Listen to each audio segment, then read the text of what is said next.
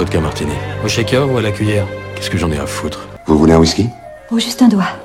Vous voulez pas un whisky d'abord? Vous écoutez au shaker ou à la cuillère la culture par la picole sans gueule de bois.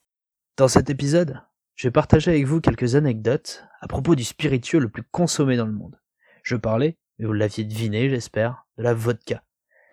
Commençons, comme il est d'usage, par nous pencher sur son petit nom. Alors comme pour tout ce qui concerne la vodka, les Russes et les Polonais se déchirent à propos de son origine étymologique, qui signifie, en langue slave, petit eau. Au XVIe siècle, en Russie, il désigne des distillats médicaux. En Pologne, au XVIIe cette fois, il se rapporte à l'ensemble des eaux de vie. Et c'est qu'au XXe siècle, en Russie, qu'il prend le sens qu'on lui connaît. Alors pour éviter de se fâcher avec des gens qui manipulent des kalachnikovs, je trancherai en disant que la seule certitude, c'est que le nom de la vodka vient d'Europe de l'Est. Point. Alors déjà que c'était la guerre pour le nom, vous imaginez même pas la bataille que c'est pour être déclaré le premier pays à avoir créé cette petite eau. J'ai décidé, de mon côté, de retenir une jolie légende. Nous sommes en 1430. Un moine orthodoxe, d'origine grecque, se rend à Rome à un conseil entre catholiques et orthodoxes. Le religieux en profite pour y découvrir la distillation, déjà présente en Italie à cette époque. À son retour, en Russie, on l'enferme au monastère de Tchoudov, au Kremlin, car on estime qu'il a un peu trop soutenu le pape ennemi pendant le conseil. On ne sait pas trop comment, il parvient à se procurer un alambic et met à profit les connaissances acquises pendant son voyage pour distiller un breuvage à base de on ne sait pas trop quoi fermenté. La vodka était née. La légende ajoute que le moine, tout fier de lui, aurait partagé sa réussite avec ses gardiens et aurait profité qu'ils étaient totalement peintés pour s'enfuir et propager le bon alcool sur son chemin. Alors je sais pas vous, mais une évasion de moine, à coup de gnôle fabriqué en tôle, même si ce n'est pas l'authentique histoire de la création, ça déchire assez pour qu'on la retienne. Un autre joli conte veut que ce soit Dimitri Mendeleïev, oui, celui du tableau périodique du collège, qui ait fixé le degré idéal d'alcool dans la vodka à 38%. Mais la Russie avait déjà opté pour une norme à 40% alors que le petit Mendeleïev n'avait que 9 ans. L'anecdote tombe un peu à l'eau.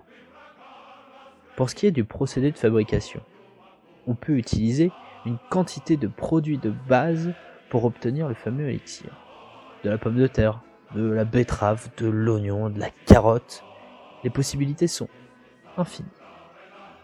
Mais aujourd'hui, les distilleries utilisent surtout des céréales.